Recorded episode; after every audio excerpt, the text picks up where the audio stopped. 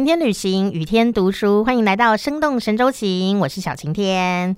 那今天呢，要跟大家分享的，就是呢，哇，在中国大陆啊，厦门呐，开了第一家呢邮局咖啡啊，这个咖啡它就在邮局里面，而且啊，不是呃什么呃随便的纸杯装着哦，它是有特调的。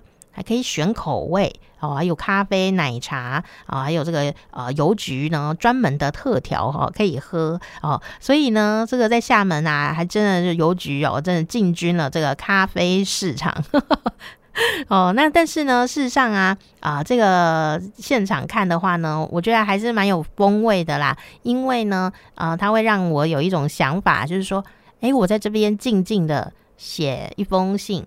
写一个卡片啊，寄给自己，或者是呢，啊，寄给你想寄的人，然后点一杯咖啡，点杯饮料，那你就可以在这边呢，慢慢的来写信啊，写一些啊祝福的话，然后呢，你在这个地方又可以寄出去，得到这里的邮戳，好，所以有一些朋友呢，他去旅行的时候啊，的确也就是会到了那个定点，然后就会买那个明信片，然后呢，盖那个地方的邮戳，然后寄回来。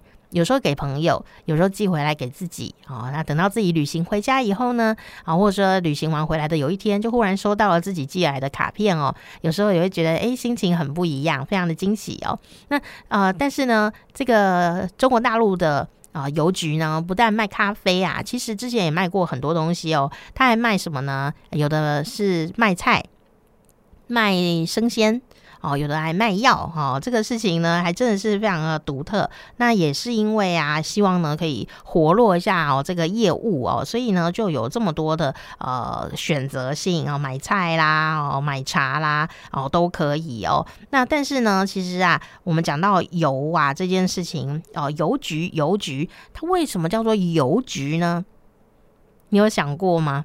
其实它是有特殊意义在里面的哦。今天我们呢就来跟大家分享一下哦。其实呢，在这个“邮”这个字啊，是从孟子里面呢出来的，来用来形容这样的一个传递的一个方法哦。而在这个春秋啊《左传》里面呢，就有讲到哦，哎，你可以知道当时的通信方法都有各自的名字。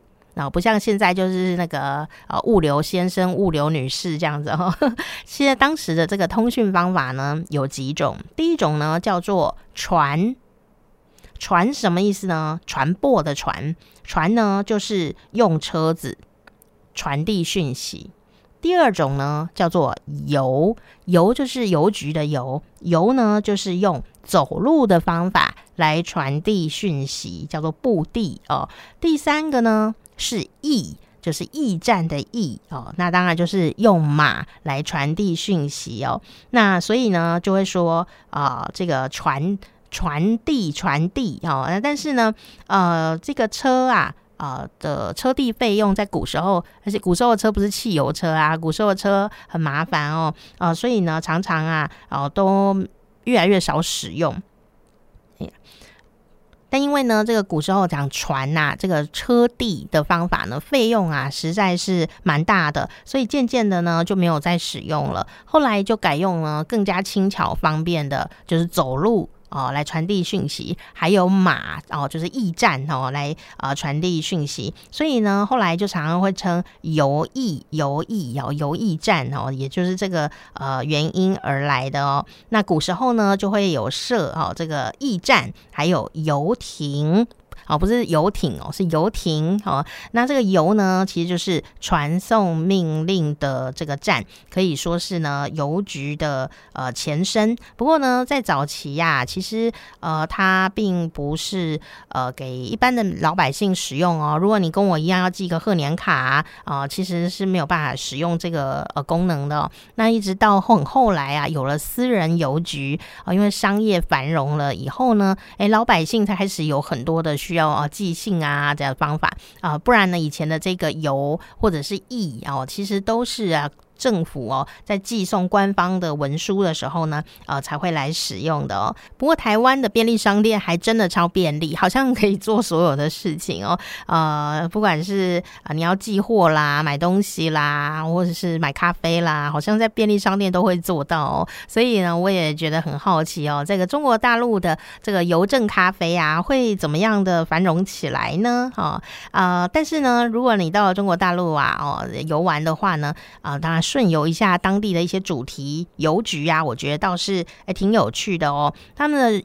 邮局啊，呃，其实有一些地方是有一些主题的，比方说像鲁迅主题的呃邮局，还有像是故宫主题的邮局。那这个故宫主题的邮局呢，它就是在呃故宫的神武门的外面哈，啊有这样子的一个邮局。那里面呢，它还设计了军机处。啊，文华殿、尚书房还有御书房哦，这些宫廷的元素啊，让你呢可以在里面啊拍照打卡。当然呢，有一些相关的皇家的这个文化特色的东西，包括像是故宫的啊邮册啦、邮票啦、邮折啦、纪念封啦、明信片啦，哦，这些当然都是里面呢很重要的一个文创商品哦。那里面呢还有一些邮戳是比较特别的，比方说有这个太和殿哦，这不是麻辣锅的那个太和。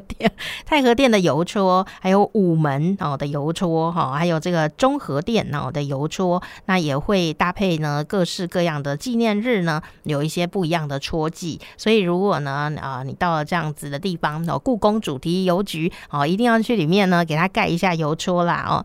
那再来呢，如果你到了四川哦，哎。别忘了，它有熊猫主题邮局哦。如果你是一个熊猫控的话，看到这个应该会非常的兴奋起来哈。那其实呢，啊，这坐落在一条有数百年历史的老街上面哦。这一条老街名字非常的酷，叫做暑袜街。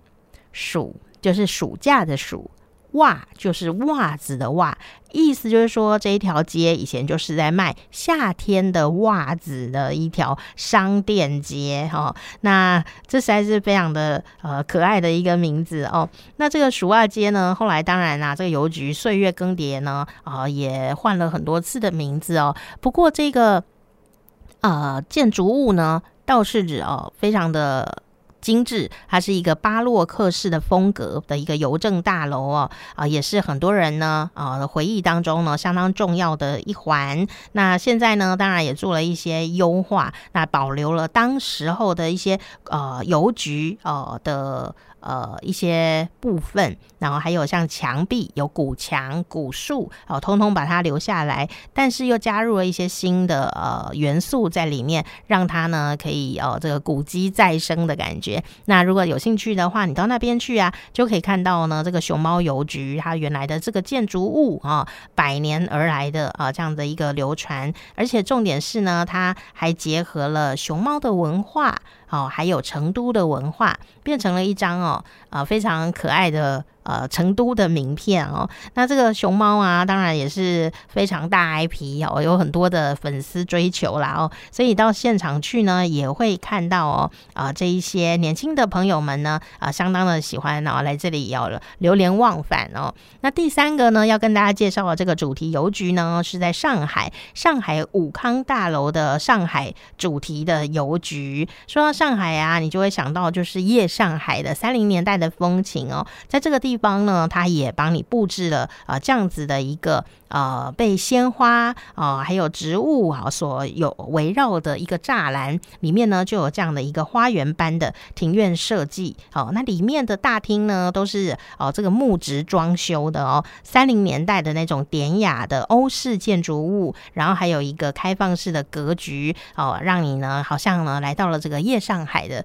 呃时期哦。所以呢，如果你到了上海的地方哦，你也可以呢在这个地方哦，哎可以逗留一下哦，来给。自己写一张呃明信片呢，好拍拍照哦。那再来呢，介绍这个邮局也是相当的特别，因为呢，它是在沙漠当中的沙漠主题邮局哦。它位于呢这个腾格里沙漠的腹地哦哦，在这个北纬三十八点五度这个地方，东经一百零五度哦，被人称为呢全世界最孤独的邮局，主题邮局哦，全世界最孤单哦，但是它其实一点都不孤单哦，它是一间沙漠邮局哦。那这个沙漠邮局啊，也是主题邮局的系列之一，它就在于内蒙古的这个阿拉善。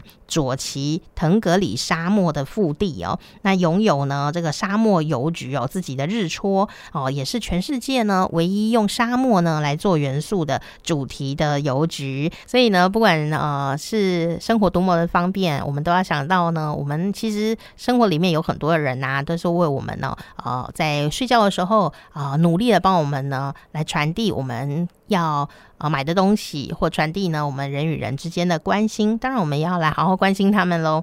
好，今天跟大家分享的呢，就是在中国大陆呢啊的呃主题邮局，还有呢新开设的这个邮政咖啡哈。有机会的话呢，不妨也可以到现场顺游一番，生动神州行。我是小晴天，欢迎订阅我们的频道，下一次我们再一起去旅行。